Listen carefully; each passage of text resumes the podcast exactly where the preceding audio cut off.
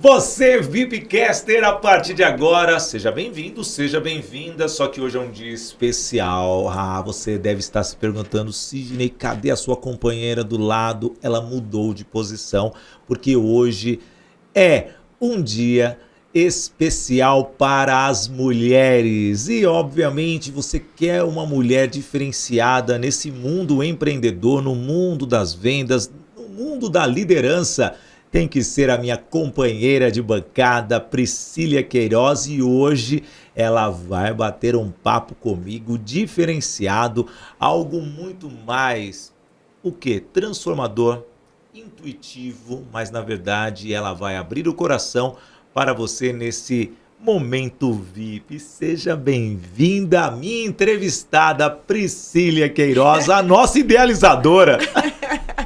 Que delícia estar tá aqui hoje! Olha só, hoje eu mudei de lado. Eu tô do lado de cá, do lado do convidado, porque afinal de contas a gente está no mês de março, março, mês das mulheres, e eu não poderia deixar de estar tá aqui para falar com você sobre empreendedorismo feminino, sobre a paixão que você precisa trazer para gostar de venda, para entender o que é esse negócio. E aí, claro, eu falei assim, parceirão, Bora fazer? Então hoje a honra é do nosso apresentador maior, Sidney Botelho, bancada é só dele. E eu tô aqui agora, ó, só de quê? De convidada. Gostoso. E ó, tenho minha caneca aqui, ó, coisa mais linda, ó. Caneca chique, amor, porque ó. VIPcast, tudo para quem quer ser VIP. Pri, eu vou começar, né? Você é uma pessoa que tem história. E aliás, as suas histórias são fantásticas, motivam as pessoas. Quando você se descobriu pela primeira vez? Tipo, vestida? o marido dela, ainda bem que não tá assistindo. Que Quando você se descobriu como uma pessoa líder, como uma pessoa realmente que pode transformar outras pessoas. Porque nós temos aquele dia da descoberta. Porque somos pessoas criadas a muitas vezes seguirem padrões, mas chega um momento que temos aquele insight. Quando você se descobriu? Sidney, excelente pergunta. E sabe quando você estava falando, né, que eu brinquei aqui e tal, só para a gente né, trazer um pouco dessa, dessa reflexão, é isso vem lá, lá da, da infância mesmo, né, de menina. Pra você ter ideia, eu sempre fui na escola, eu era a paraninfa, eu era a oradora, eu era a que comunicava para a professora nos grupos de trabalho. Era sempre eu que ia lá na frente apresentar o trabalho. Ou seja, eu era a Maria Aparecida. e aí é interessante porque mesmo de menina, eu acho que eu já contei isso aqui, mas vale reforçar, eu sempre gostei desse negócio aqui, ó, que é o microfone. Eu sempre amei microfone, tanto que quando minha mãe falava: "O que que você quer ganhar de Natal? O que que você quer ganhar disso?" Eu pedia microfone, minha mãe não me dava. Eu, o que que você quer um microfone? Não, vou te dar uma boneca. E ele me dava boneca, me dava outras coisas. E aí eu pegava o cabo da vassoura mesmo para entrevistar. Então, e essa coisa quando você traz da liderança, ela veio muito forte, porque para mim, quem hoje sabe se comunicar e você que é um mestre da comunicação, sabe que a pessoa que quando sabe se comunicar, ela naturalmente lidera. Naturalmente. Porque ela passa a exercer uma tranquilidade naquilo que ela está verbalizando. É a forma como eu, como eu acredito. Então, isso veio de menina. Eu, eu, eu sempre fui assim, né? De meninona mesmo, de trabalho de escola, na faculdade, eu é que movimentava, eu que tudo. Então eu sempre fui muito do movimento, eu sempre fui muito das conexões, eu sempre fui muito de trazer as minhas amigas da vizinhança para conhecer as minhas amigas da faculdade, para conhecer as minhas amigas da infância, conhe... então eu sempre fui essa conectora.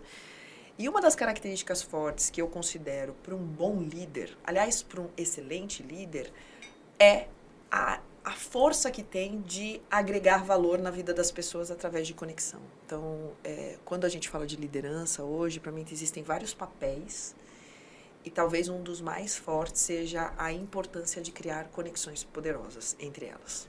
E é isso que o empreendedorismo precisa. Mas você vem antes do empreendedorismo, você, você é uma defensora, né? Que as pessoas têm que estagiar, as pessoas têm que sofrer, têm que ter espelhos de líderes. Porque quando você realmente começa a carreira, as pessoas pensam que estão sofrendo, mas cada opinião forte é um aprendizado. Pode ser um sofrimento naquele momento, mas não existe vencedor sem sofrimento, sem dor já diriam muitos outros gurus. E você foi para o mercado de trabalho, você foi conhecer como funcionavam as companhias. Como que foi isso para você? Porque você tem a liderança dentro de você, você tinha que receber ordens. Como que foi o seu convívio dentro das empresas? Eu comecei a trabalhar muito cedo, né? Com 14 anos. Não era problema, não tive que ir pra terapia, muito pelo contrário, né? E- Foi uma belícia, E uma naquela, delícia isso. na- tinha época que a gente poderia, é, a gente podia começar cedo. Poderia Hoje eu acho errado. Não, eu também, É, eu também. Eu, acho sou errado. totalmente contra esse negócio É. que, ai, não pode, ah, o menor aprendiz. Não, cara, tinha que ter, né? Trabalhar, trabalhar. Não, era só pode aprendiz. ter a escravidão do menor lá, a pessoa, mas ele Certo. tem que. Vai, você tem uma fazenda, pai, coloque seu filho para catar umas maçãs ali de vez em quando, que isso daí vai ajudar para a família. É Já isso. dá uma motivação deles. E É você? isso. Eu, eu, eu, assim, particularmente, eu, eu acho que sim, tem gente que abusa. Criança, ela, ela, ela precisa brincar, ela precisa. Mas assim, a minha vida não foi fácil. Então eu não tinha muito direito a brincar. Eu vim de uma família muito humilde, então eu precisava trabalhar. E eu queria trabalhar. Na verdade, eu resolvi trabalhar. Meu pai nunca me obrigou, falou, você vai para trabalhar. Não, eu queria trabalhar, eu queria ter meu dinheiro, porque eu sempre, de menininha, eu sempre fui muito independente, eu nunca pedi pro meu pai dinheiro para comprar bala. Eu não queria, eu achava aquilo, sabe, assim, não, não gostava. Eu queria ter o meu dinheiro. Eu, eu tinha essa relação muito forte de querer ter as minhas coisas.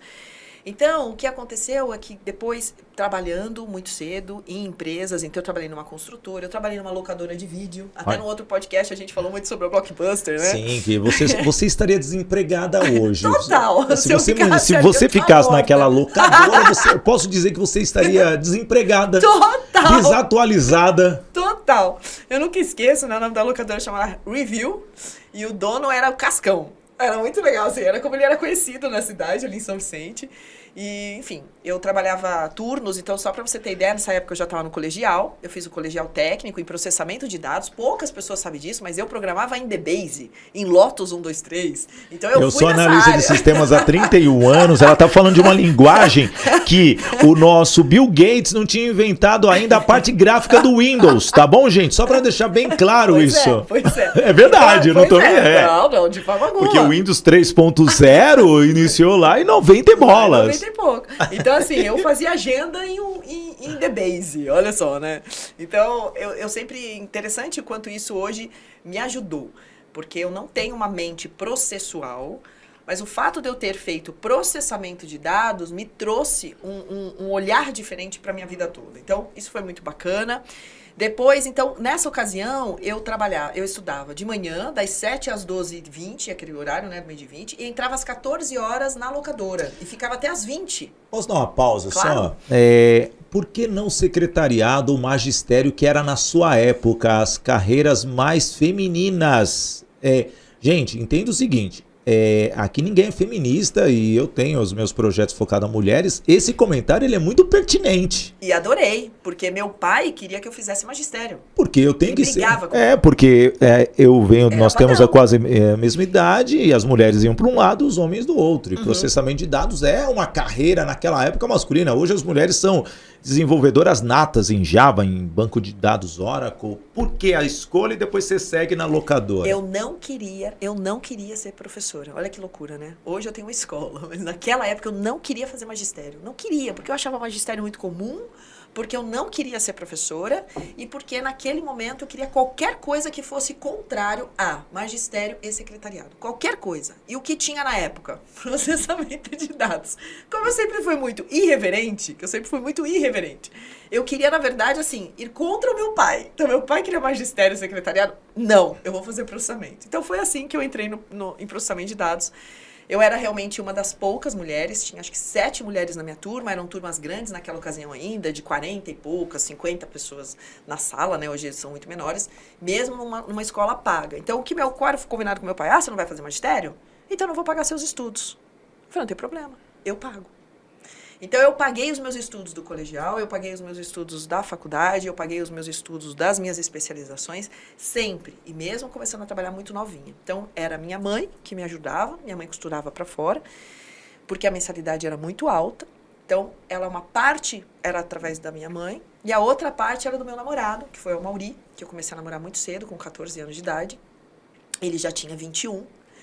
E, e ele que me ajudava, ele já tinha uma vida mais tranquila, ele também trabalhava bastante e tal. Então, assim, eu, eu passei os três anos do processamento de dados só trabalhando para pagar os meus estudos. Eu não fazia mais nada. Eu não tinha um sapato, o sapato era o, o namorado que dava, a roupa era minha mãe que fazia. É, o, era tudo assim, era tudo um empréstimo. Era dessa forma a minha vida. Então, e aí eu trabalhava o outro período nessa locadora, que era até as 8 horas da noite. Fiz isso durante os três anos da minha vida no processamento. Depois eu entrei, com 17 anos, tinha uma vaga na TV Tribuna para datilógrafa. Gente, datilografia. E claro é, que eu tinha feito datilografia. E é um, você pode ver, ah, eu penso muito no destino. O destino ele é traçado lá atrás. Uhum.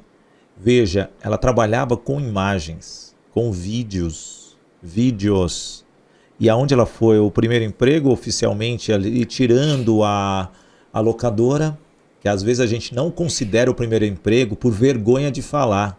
Eu fui balconista também, não tenho vergonha e eu acho que você tem que valorizar. Você foi para a TV tri, Tribuna. Essa conexão que eu estou fazendo. Entendi. entendi. Veja. Eu nunca o, pensei nisso. O nosso destino ele é traçado de acordo com as nossas ações. Que loucura. E, de, e involuntariamente o nosso destino, é, as situações, as circunstâncias vão surgindo. Verdade. Nunca e se nisso. você perceber, tá aí. E se a gente tra trazer para o presente, aonde nós estamos? Em vídeo para as pessoas. Uhum. Então hoje as pessoas não precisam mais locar o nosso vídeo para nos ver. E assim, é, eles estão pelo YouTube, podem ver a qualquer momento. É.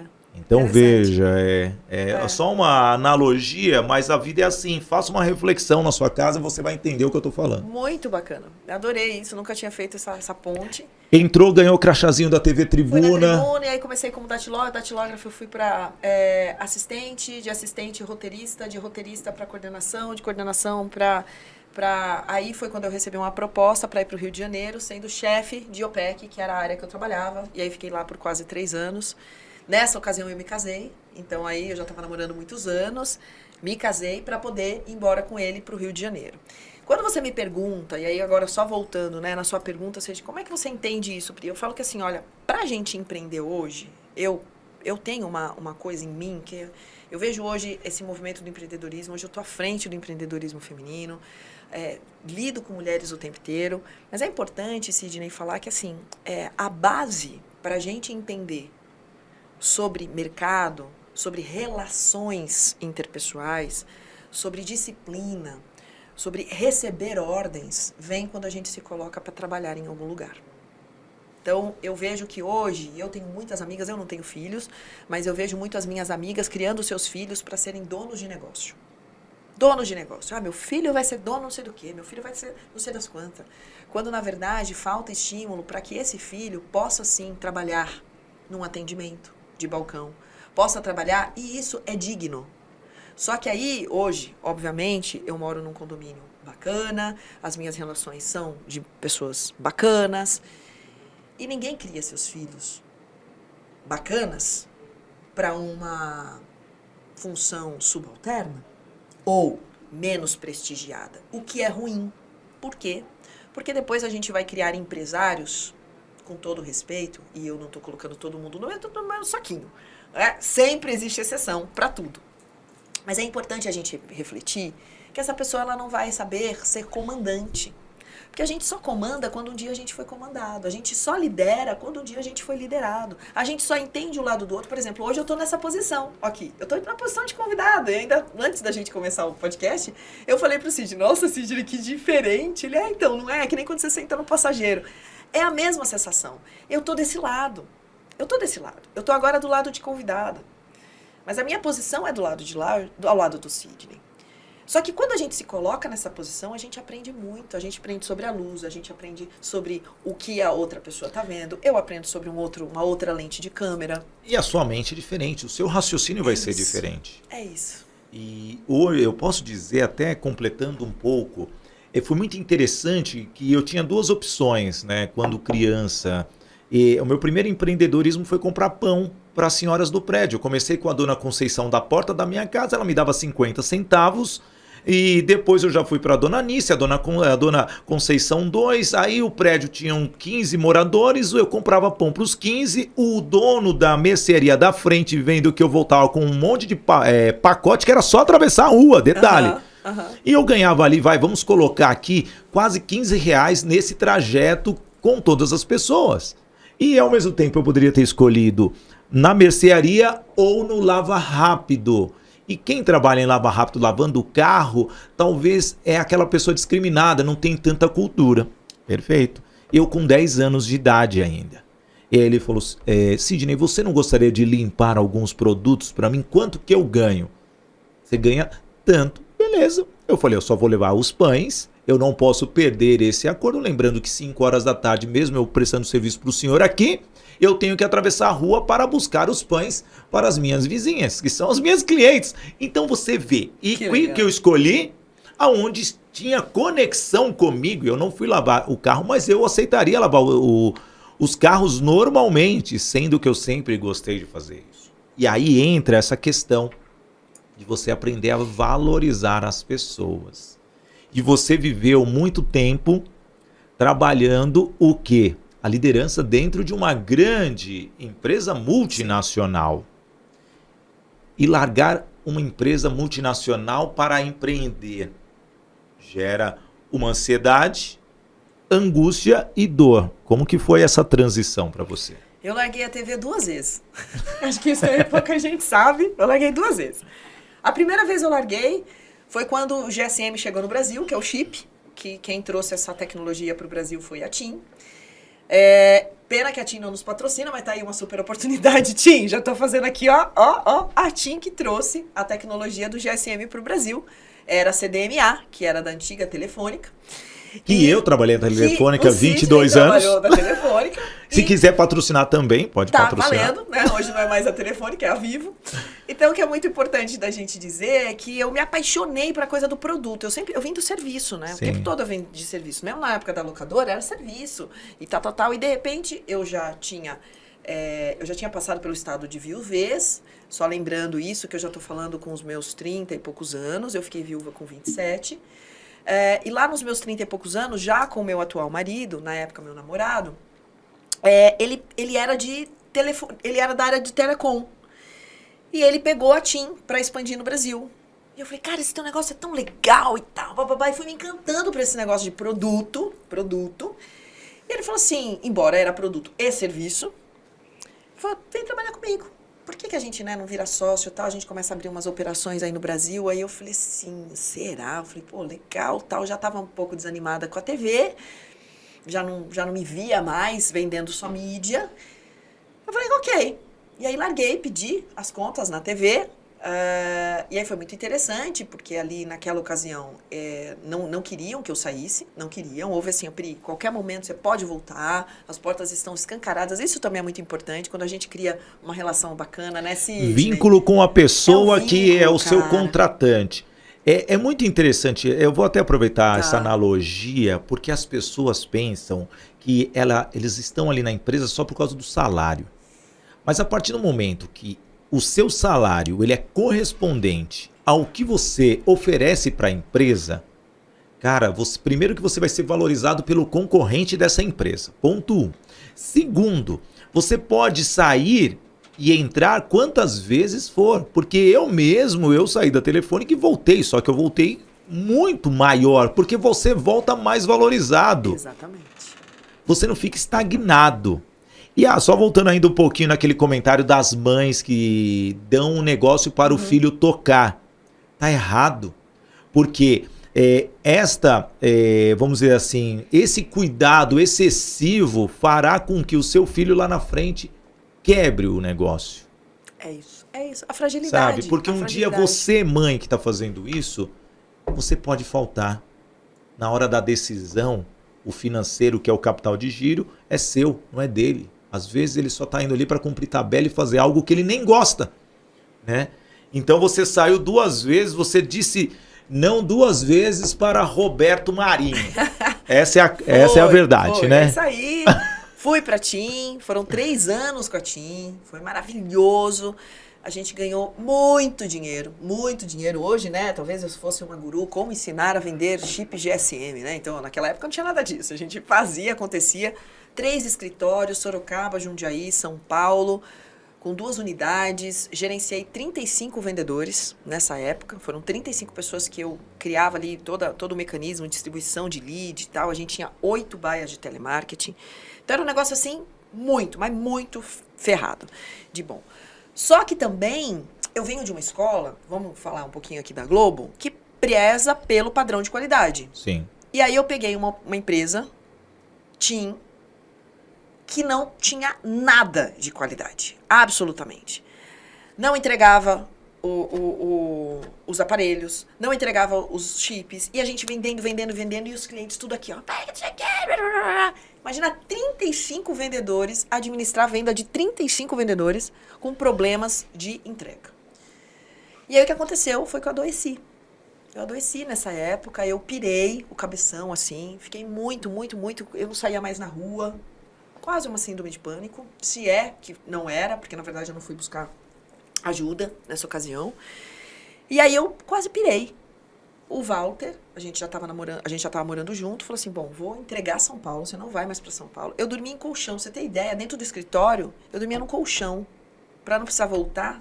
Eu Sim. dormia num colchãozinho, desses colchão infláveis. Uhum. Eu dormia nesse colchão ali dentro. Fiz isso por três anos da minha vida. Então, quando a gente fala em empreender, todo mundo acha que assim, ah, vamos fazer, nananá. Cara, não é, é trabalho, é puro trabalho. A gente, a gente para vencer, a gente precisa ter suor. Eu acredito nisso, né? E- a gente precisa ter suor. E pra aí eu vou, valorizar. eu vou colocar, e olha só, dormia no chão, em um colchão até que não era agradável.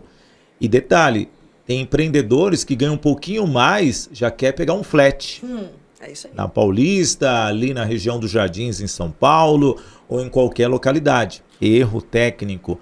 Muitas vezes o luxo pode fazer você se tornar um lixo. E, e isso é interessante dizer, porque assim, principalmente no início, né? A gente Sim. tinha que colocar muita energia. Claro que eu não dormi no chão a vida inteira, mas assim, durante o início eu precisava, porque cada centavo fazia uma diferença muito grande, porque a gente ganhava por linha. Então, assim, eu tinha que ter muito volume, eu tinha que ter muita. E a estrutura era muito grande. Bom, enfim. Aí, nesse processo todo, essa, né, eu adoecendo, adoecendo, já muito insatisfeita com a TIM, já muito insatisfeita com o sistema e tudo, um belo dia, o Júlio, que foi o meu grande padrinho, que foi o que me levou para a área de vendas, ele me liga e fala, viu, e aí, como é que você tá? Eu falei, ai, Júlio, tô assim, tô cansada, essa TIM, que não sei o que. Ele volta. Eu falei, volta pra onde? Volta pra TV. Eu Falei, ah, não sei, não sei o que, não volta, porque agora a TV é assim, assim, assim, você vai entrar nessa, nessa, dessa forma, e vai ser assim, babá, e tal. E eu falei, cheguei em casa, conversei com o Walter, ele falou, ontem, não quero mais te ver doente. Bora, vamos A sua tudo." operadora só é, é tinha ainda? Hoje não, Ah, hoje ainda. não mais. só pra saber, só pra, Hoje não mais, mas Só pra durante sa- muitos anos foi. só pra saber, só pra saber, gente. Não, Tem- não, não é mais, não é mais Tim, não é mais Tim. Porque Mas um bom psicólogo, tempo- um bom. É. é, é, Ajudaria, né? um bom terapeuta ia falar: larga a operadora. Não, não, não, não. Tipo, ok, a Tim me deu muita coisa também, sou muito grata, foi maravilhoso.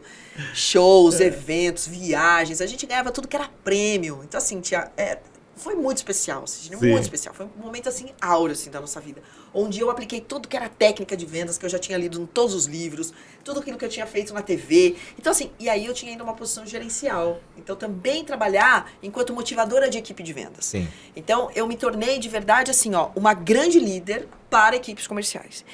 Então, eu posso dizer que, principalmente naquela ocasião, eu entendi todas as artimanhas de vendedor. Porque vendedor é muito ardiloso. Vendedor, ainda mais vendedor raiz.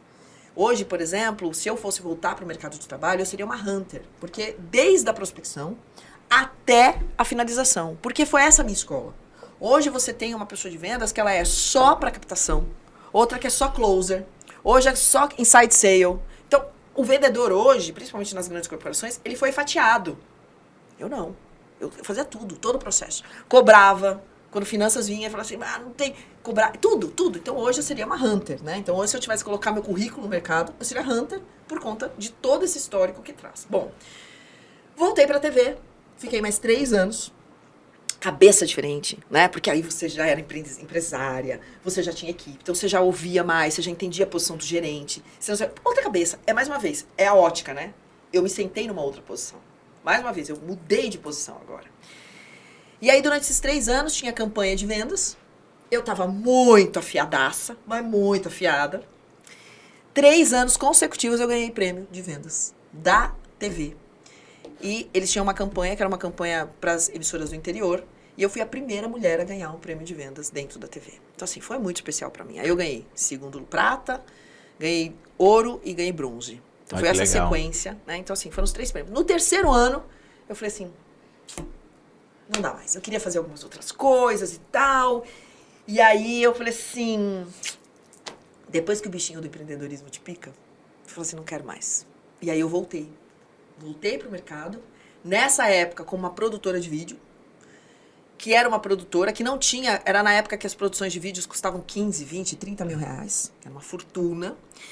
E aí o que aconteceu foi que eu falei assim: bom, não dá pra gente ter só produção de vídeo. Os clientes mudavam vídeo a cada cinco anos, um vídeo institucional, que tinha o tal do vídeo institucional. Eu falei, não dá mais. Aí a gente criou, eu tinha uma sócia, foi ela que me convidou, a gente criou a TV Cena, Sim. que era uma empresa de mídia, de tecnologia, digital sign, que são essas TVs que vão dentro de elevador. E a gente começou, bom, bom, bom, bom, bom, bom, enfim. 300, é, 300 TVs instaladas, foi assim um boom os três primeiros anos, e aí eu resolvi montar franquia, não deu certo, voltei, o cara me passou a perna, e eu me lasquei, investi num monte de. Aquilo tudo. E aí, assim, muito perrengue na TV Cena. A TV Cena foi a minha escola, eu acho que eu, eu posso dizer que foi a minha maior escola de execução empreendedora. Tudo que você puder imaginar, Sidney, eu, eu passei dentro da TV. É, problemas financeiros, endividamento, perda significativa de contratos, é, equipe desestruturada.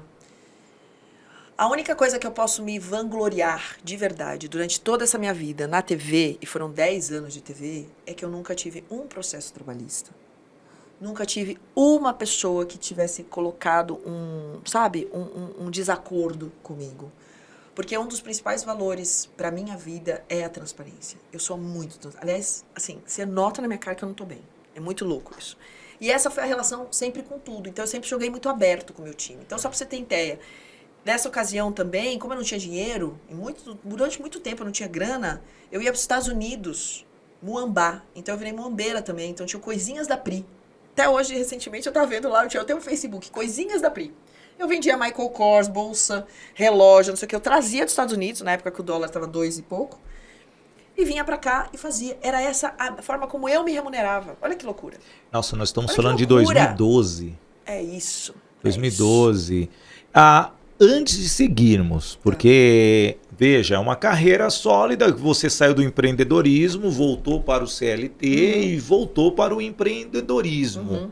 Você fez estágios e, e não é, vai, vou colocar bem claro aqui, não é fracasso, gente.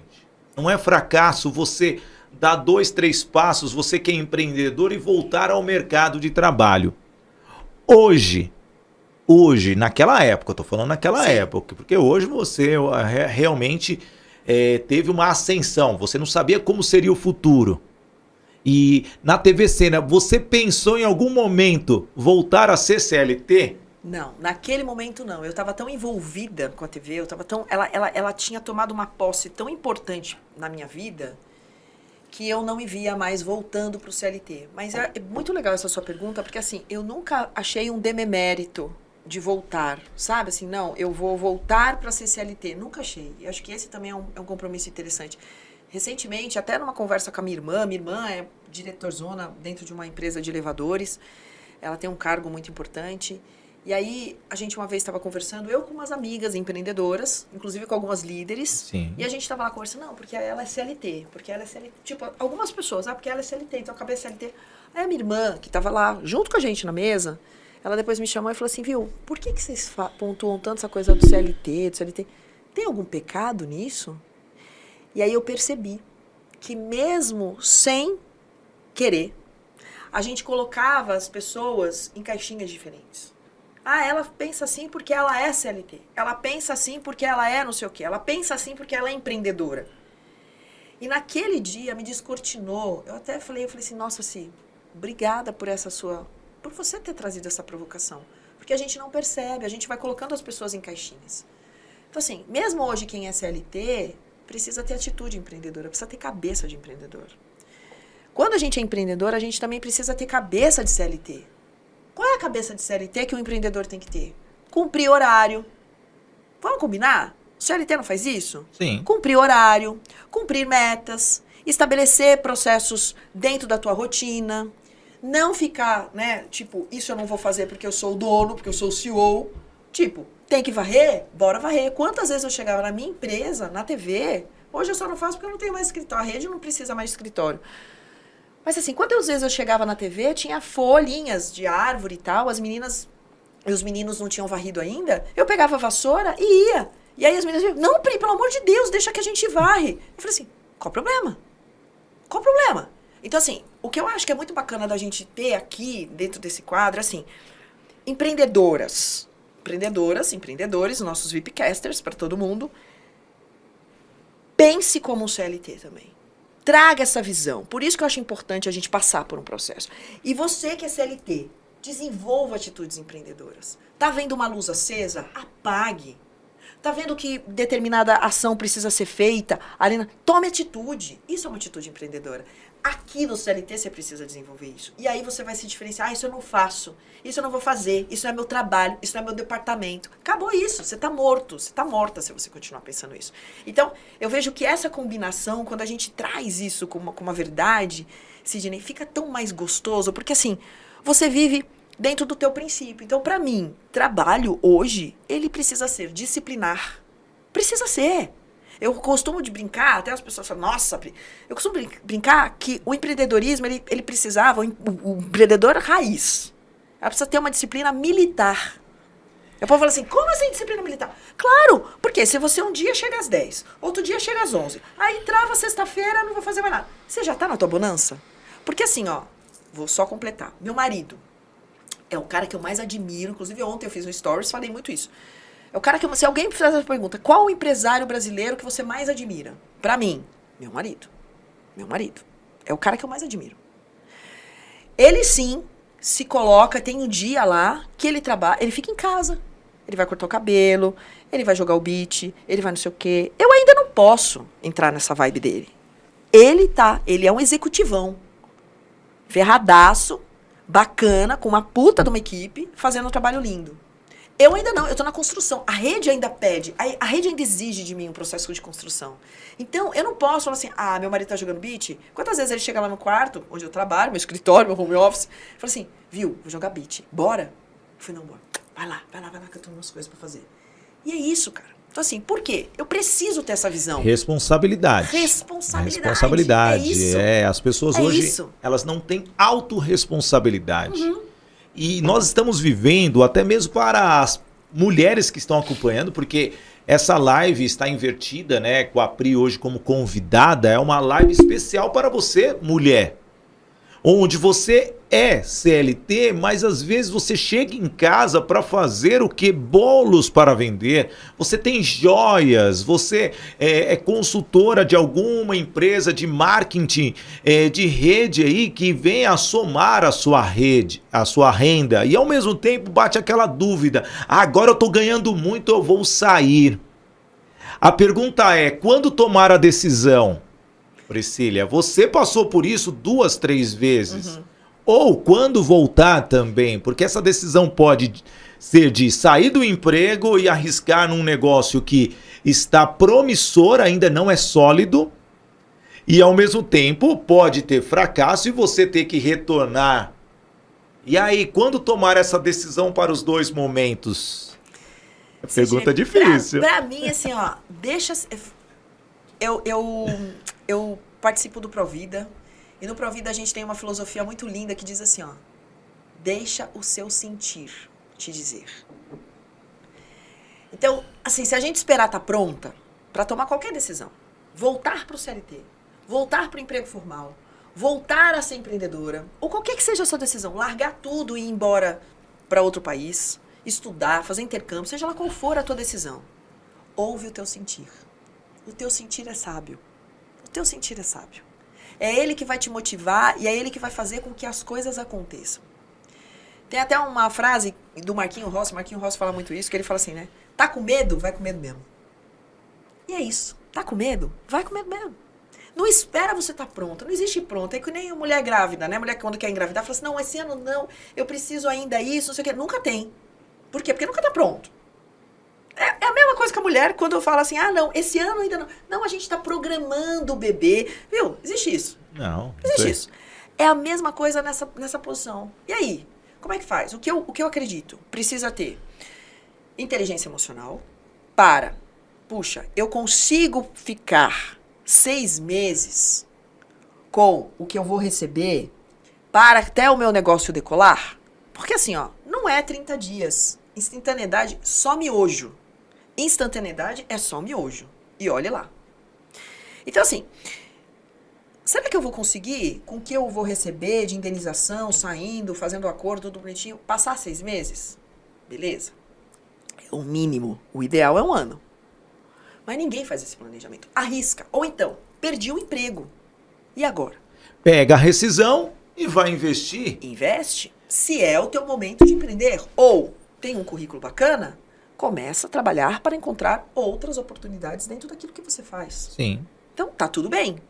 Então, acho que assim, a gente precisa se, se ouvir o nosso sentir. E essa é a, a, a dica de ouro. Quando isso acontece, geralmente não dá errado. A pessoa vai longe. Ela vai longe. E aí, legal, você lá vem de uma estrutura é, corporativa, começa a empreender. E quando veio assim o insight, vou ensinar mulheres. Vou realmente levar o que eu passei, o meu sofrimento, as minhas vitórias para um grupo de mulheres. Olha que interessante, não fui eu que pedi isso, não. não foi, Sidney. Aconteceu. Foi porque, inverso. olha, eu vou colocar aqui, porque tem mulher que não gosta de trabalhar com mulher.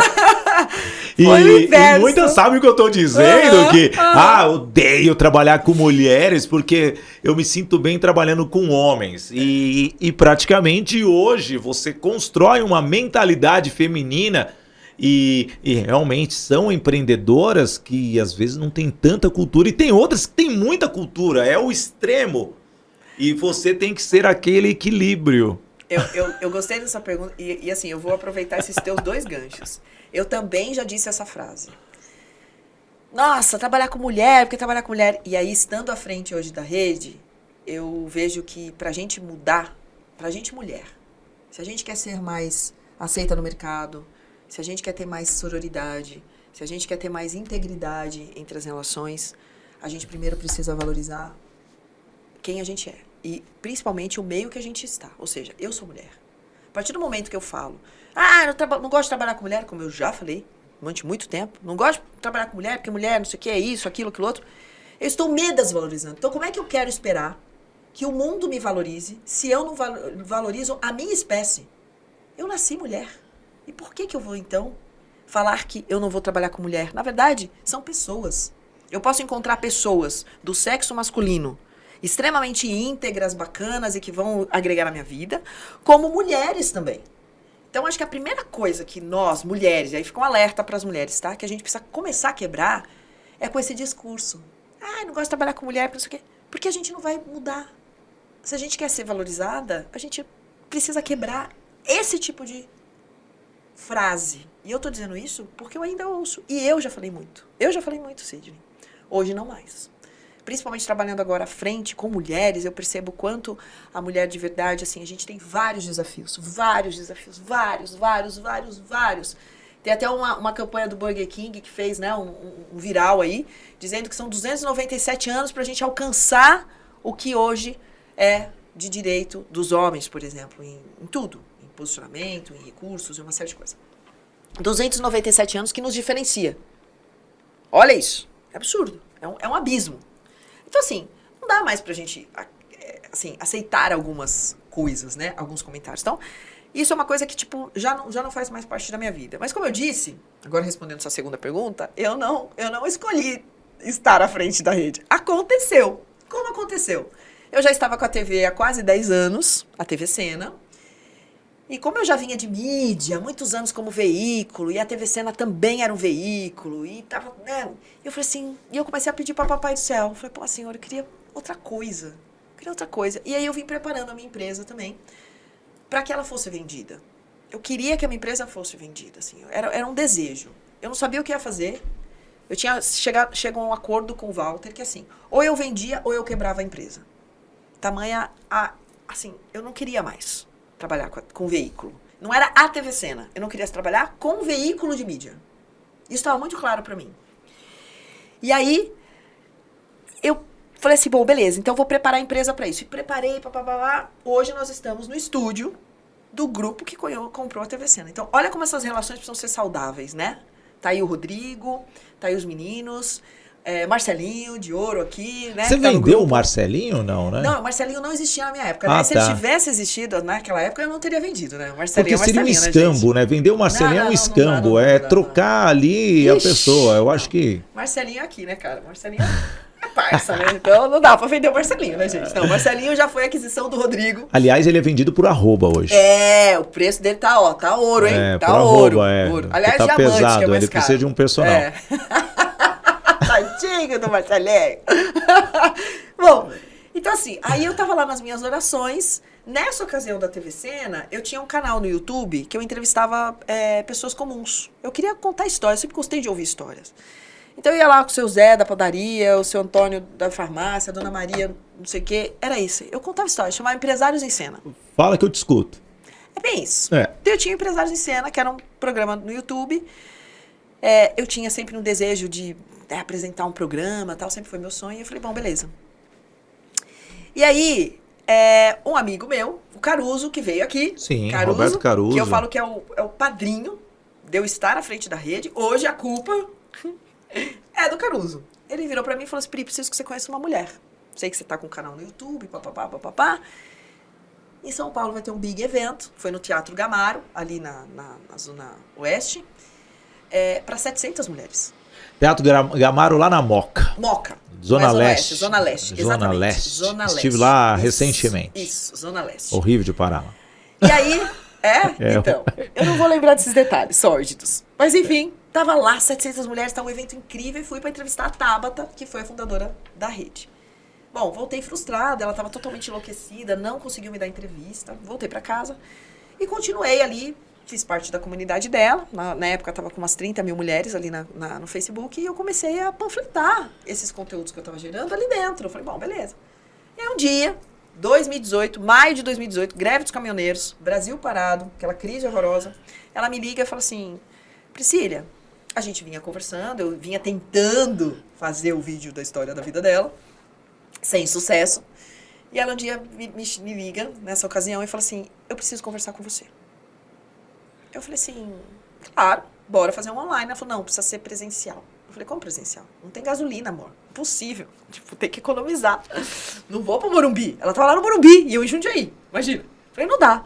Eu falei, vamos fazer online. Ela assim, não, online? Que online? Não, reunião online? Não, não, não, não sei o que. Eu falei assim, meu, não por isso, vamos assinar um NDA. E ela nem sabia o que era um NDA, que é o contrato de confidencialidade. E eu falei, vamos assinar. Para mim era muito comum na época da com a TV, a gente é muito natural isso. Eu já dava treinamentos, eu já entrava é, em discussões de, de, de, estratégias comerciais dentro de grandes corporações. Então, para mim era muito natural assinar NGA.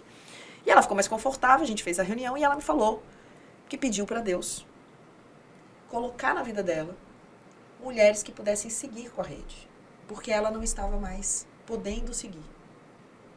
Ela estava com questões particulares para resolver e ela então precisava ou passar o bastão ou encerrar as operações com a rede. E aí ela me disse que eu apareci nas orações dela.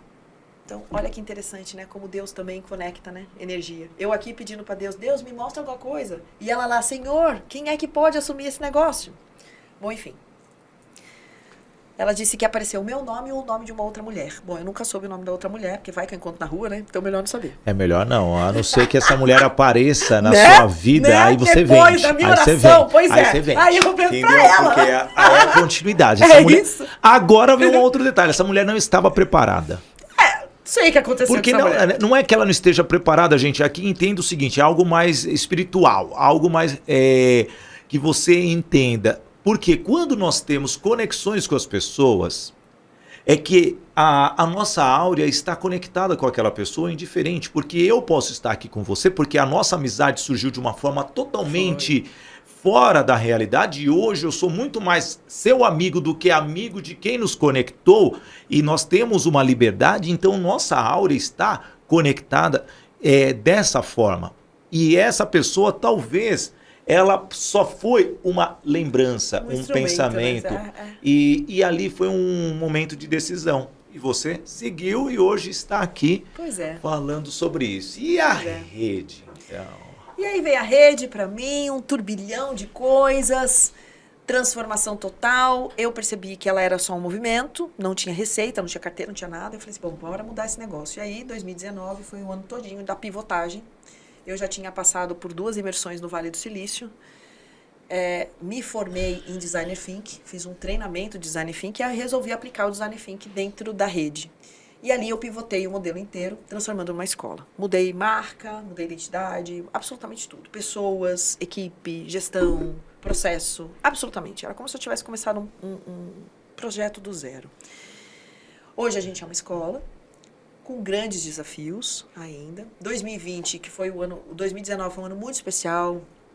Fui para Portugal, palestrei no Fórum Econômico Mundial, na cidade de Tomar, ganhei prêmio em Lisboa como empreendedora social do ano.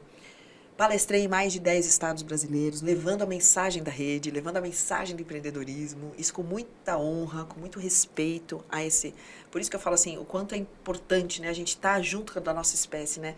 Hoje eu entendo muito é, é, o que acontece na vida de mulheres, mulheres mães. Eu não sou mãe, mas eu entendo muito o quanto elas precisam se desdobrar, o quanto elas precisam. Então, assim, esse olhar mais amoroso, sabe? Esse olhar mais carinhoso, porque eu sempre fui muito tipo faca na caveira e eu gosto disso. Eu acho que é importante isso para o mundo dos negócios. Mas eu precisei trazer essa amorosidade que hoje para mim tá ótimo, maravilhoso. Hoje assim, eu me sinto outra pessoa. Porque esse equilíbrio também que as mulheres, e até por, por conta das suas fragilidades, me trouxe uma harmonia porque eu nunca fui frágil. Eu nunca fui frágil. Nunca me coloquei frágil. Não me coloquei. A vida não me fez frágil. A, minha, a vida me fez ser uma mulher dura. Só que hoje eu percebo que eu tenho muito mais leveza no meu coração. Eu tenho muito mais leveza nas minhas relações. Por conta da rede. Isso é muito lindo. E eu trago justamente uma pergunta. Eu tenho várias aqui. E, e aliás. é, tá gostando de ser entrevistada? É, tá? Você vai chegar essa hora, irmão. Ah, e eu não pressiono com você, tá muito gostoso esse papo legal. mesmo, tá muito legal. O equilíbrio, mulher uhum. empreendedora. Quando eu digo mulher, a mulher mesmo. Uhum. O cuidado feminino, a, o cuidado como esposa, a valorização das pessoas que estão à sua volta que você ama. Essa é a mulher. O cuidado de decidir algo dentro de casa. E a empreendedora tomar decisões faca na caveira, é, ter que tomar decisões que às vezes desestruturam outras pessoas, porque aquela pessoa não está preparada e ela precisa ficar desestruturada em um determinado momento e não perder o charme. Como que é esse equilíbrio, Pri? Então vamos lá, né? Eu, como eu disse, eu nunca fui uma mulher frágil. Então, eu nunca me mostrei frágil. Então, também é interessante isso, porque mesmo quando eu namorei durante a minha vida inteira, depois fiquei viúva, aí logo depois conheci o Walter, então eu tive também poucos momentos solteirices. Teve fama, namorou bastante. Priscila Queiroz, ok, ok. Namorou bastante e demais, e demais. Mas com poucos homens, Não, é isso daí, namorei gente. Namorei muito tempo é. com o mesmo, vamos corrigir. É, não, namorei muito tempo ali, mesmo. É, só pra pôr aqui no GC, é só pra deixar bem polêmico. Pra me ferrar, né? Tá bom. Então, na verdade, assim, né? É, eu não tive muitos momentos de solteirice. Está tocando o telefone aqui vários casos da Priscila. Não é bem isso! Eu namorei com a Pri, eu dei beijo, né? Aquela coisa assim. Então, o que é interessante, assim, nesse, nesse Aliás, contexto, tem um CRM da Pri só dos Só, do, só dos caras, né? Só dos beijos, né? Tá bom, tá, para, quem dera. Ô, oh, Jesus, se eu tivesse que voltar, essa seria uma coisa que eu mudaria, entendeu? É. Mas não, essa não fui eu. Então, o que acontece? Esses meus momentos de solteirice, interessante, porque eu também sempre fui uma pessoa muito difícil, até dos homens chegarem assim, porque eu sempre fui muito, né, aquela coisa. E a gente sabe que homem, ele, por uma questão até da natureza, a fragilidade da mulher contempla o homem. É gostoso, o homem veio como cuidador. E, e isso eu só vou aprender, gente, na minha segunda relação. Na minha primeira eu queria ser o homem. Queria ser o homem o tempo todo. Criar o seu homem, eu que decidia, eu que falava, eu que não sei o quê, naná. e isso trouxe um, um, um desconforto para a relação. Eu, muito novinha, eu comecei com 14, então tudo que eu olho para minha para minha juventude, para minha infância, pra, vamos chamar de infância, eu estava do lado do Amaury. Então, ele que me formou na oitava série, ele que me formou no colegial, ele que me formou na faculdade, ele que foi meu, paraninho, meu, meu padrinho em todos. É, eu tenho que colocar aqui uma observação, aí eu, um terapeuta, eu como hipnólogo, né? Pode ser alguma coisa em relação ao seu pai aí. é, pode ser. Porque você se batia muito de frente com seu pai. Nossa, muito. E aí você começou a tomar decisões. É e, e quando você encontrou disso. o primeiro, é, obviamente você ia tomar mais decisões do que o outro. E depois você sentiu o baque e fez uma analogia que o, o cuidado, muitas vezes, isso eu sempre falo para as mulheres, né? Para a mulher, ela tem que ser tchucu-tchucu de vez em quando. Porque você é, abriu a porta da sua casa, vai pro, pro seu sonho, porque você tem que agregar. E eu sou contra aquela mulher que larga o emprego para o marido só trazer receita. Ai, Sidney, você é machista, tal. Não, porque se o cara morre, você fica lá depois. Se o cara não tiver uma pensão, você já se deu mal. Você tem que voltar para o mercado e muitas vezes você está desestruturada mentalmente. Então, por isso que eu falo, eu tenho vários amigos Homens, não, minha mulher vai ficar em casa cuidando dos meus filhos. Eu não tô nem aí pros meus filhos, eles vão crescer, vão ter a vida deles. É Passou dos 12 anos, a pessoa já pode lavar prato. Faz sombra, né? É. e ainda é perigoso engravidar qualquer menina na é, escola. É. Então é basicamente isso. Sim. E o tchucu-tchucu. Você tá aprendendo então, a ser tchucu-tchucu hoje? O, que, que, o que, é legal, né? Depois dessa relação, claro, né? Eu, eu perdi o Amauri por um acidente, né? Ele foi vítima de bala perdida, foi um trauma. Sim. Foi um, assim, foi um, o meu castelo desmoronou, a mim, o meu eu desestruturou, a minha uhum. base desestruturou. E nessa ocasião foi onde eu fui buscar muita inteligência emocional. Então, tudo que é 1, 2, 3, 4, 7, 2, 1, fica de pé, fica deitado, vai não sei o quê, hipnose, é, rebirthing, renascimento, sei, tudo que você puder imaginar, eu fiz, tudo. Porque eu queria me entender. Queria me entender. E aí, quando veio o Walter, já numa outra proposta, ele divorciado, eu viúva, ele maduro, eu mais madura, a gente entendeu aonde a gente tinha errado nas primeiras relações. Ele, enquanto marido, e eu, enquanto esposa. E a gente resolveu acertar. Vamos acertar? A gente é muito apaixonado, muito apaixonado. Até hoje, a gente já está indo quase para 20 anos, a gente é muito apaixonado pelo outro. E a gente tem muito respeito, muita admiração. Eu, eu sinto o quanto ele me admira e o quanto eu o admiro. Assim, é, é notório, muito gostoso isso. Eu acho que a admiração não pode morrer. E hoje eu me permito ser cuidada. Então ele cuida de mim. E eu percebo o quanto isso é importante para ele. Então, essa coisa da bandeira, que a mulher tem que ser isso, que é feminista, que lá, lá, lá. Tipo, pra mim, você pode pensar o que você quiser. Tô aqui à frente de mulheres, represento mulheres, mas eu gosto de ser cuidada. Desculpa, eu gosto de ser cuidada. Eu aprendi a gostar. Eu não gostava. E, de fato, tinha uma relação com meu pai que eu descobri lá nas minhas, nos meus tratamentos de inteligência emocional. Que era a forma como meu pai cuidava da minha mãe, enfim, tudo aquilo que a gente já sabe e que vem psicossomático. Fica no meu registro. Hoje não. Hoje eu sou muito mais leve, eu gosto quando ele cuida, eu gosto quando ele, quando eu sou tchucu-tchuca também ele, ele curte, e tá tudo bem. E tem hora que eu tenho que mostrar também o meu lado mais forte. Força! Força, e tá tudo bem. E ele também entende isso. Onde que eu coloco o meu lado da força hoje? Eu coloco o meu lado da força nos meus negócios. É lá onde eu tenho que colocar essa energia. É lá onde eu preciso colocar essa energia não do, da dominância, mas principalmente da relevância daquilo que eu, que eu, que eu, te, que eu trago em mim. Né? Daquele meu, o meu suporte. Porque eu sei que eu sou uma mulher forte, eu sei que eu sou uma mulher forte, mas eu também sei que eu sou uma mulher frágil. E quando a gente tem essa dualidade, isso é muito bacana quando a gente descobre que assim, assim como eu tenho o meu lado muito potente, muito punch, muito uau, eu também tenho o meu lado de medo, de recolhimento, de insegurança, de incerteza, de preocupações. Então, o ser humano é assim. Essa dualidade que nos faz está sempre em constante processo de descoberta. O que é muito bacana que eu quero deixar registrado é que assim, é a gente se reconhecer. Quando ser forte, quando ser frágil e deixar e fragilidade não é inferioridade. Imagina. Nunca.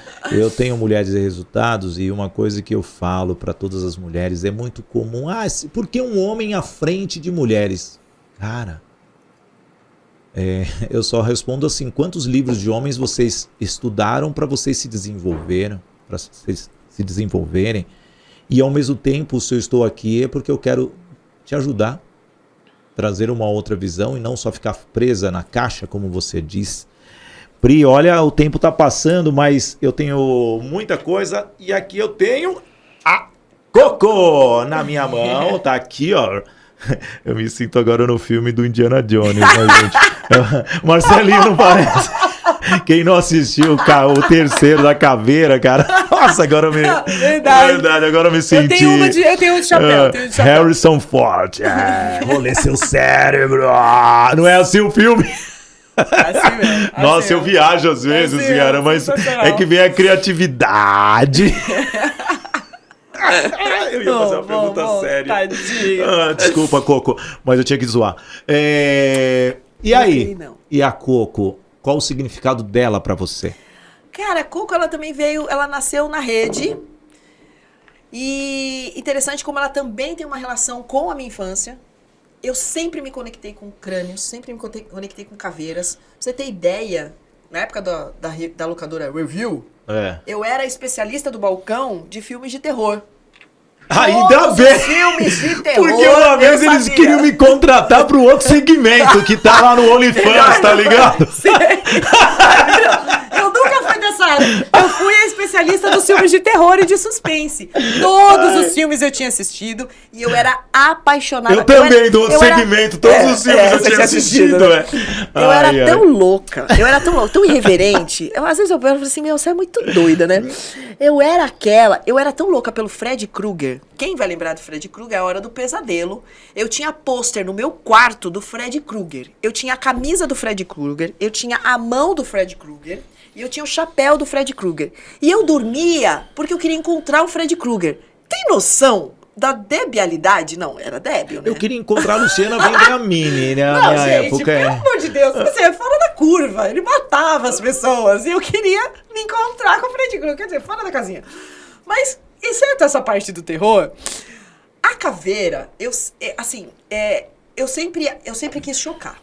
Quando menina, eu queria chocar. E a caveira, ela trazia isso. Ela traz esse choque. Por quê? A pessoa olha, a caveira ela tá conectada com morte, Sim. ela tá conectada com perigo, ela tá conectada com coisa ruim, com diabólico. Depende Foi se assim, o mexicano já vê diferente. Aí é. que eu ia falar. Foi assim que pregoaram o crânio.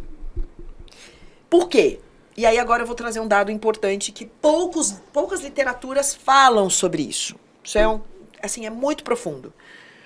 Os sábios e não é à toa que as feiticeiras, as bruxas, enfim, elas cultuam o crânio como manifesto de sabedoria.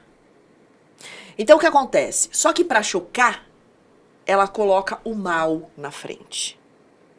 Por quê? Porque quem detém a sabedoria é para poucos, não é para você. Então, vamos pensar na, no, nos, nas, nos mundos desde antes de Cristo, parará, parará, o que que acontecia? Quando você, e aí é interessante, porque quando a gente fala dessa coisa da, do, do crânio, quando a gente fala essa coisa da caveira, ela traz sempre essa reflexão de caramba, ela choca. Só que quando você entende o significado, você se apaixona. Por quê? Porque a, a caveira, ou o melhor, o crânio, ele representa a sabedoria. A sabedoria que é dada a poucos e não para a maioria. Então, quando você tem sábios, mestres, feiticeiras, bruxas e tudo mais, que detinham um, uma sabedoria, certo? Sim. Elas tinham poder. Elas cultuavam, é, enfim, mágicas, é, chás e poções. Então, o que acontece?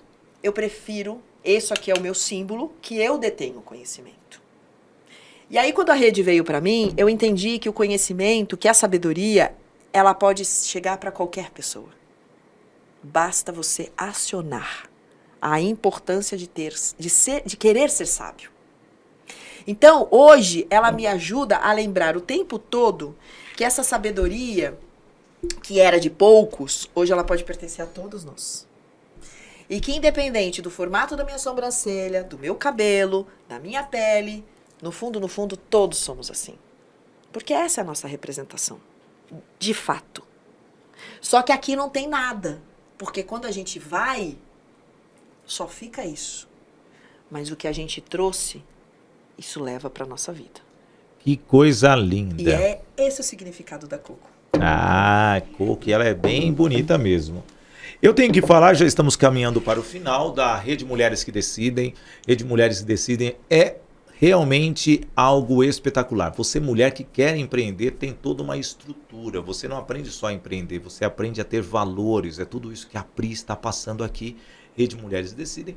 Lembrando que no próximos, nos próximos dias 18 e 19 tem imersão VIP para você. Então venha, será em São Paulo algo sensacional. Estúdio Novo Dia. Olha, você está vendo toda esta apresentação para você, os nossos entrevistados hoje, a nossa âncora está do outro lado, mas com uma estrutura maravilhosa de Jundiaí para o mundo, porque hoje nós estamos conectados em todo o canto, qualquer cantinho do mundo com o espaço aqui do estúdio Novo Dia.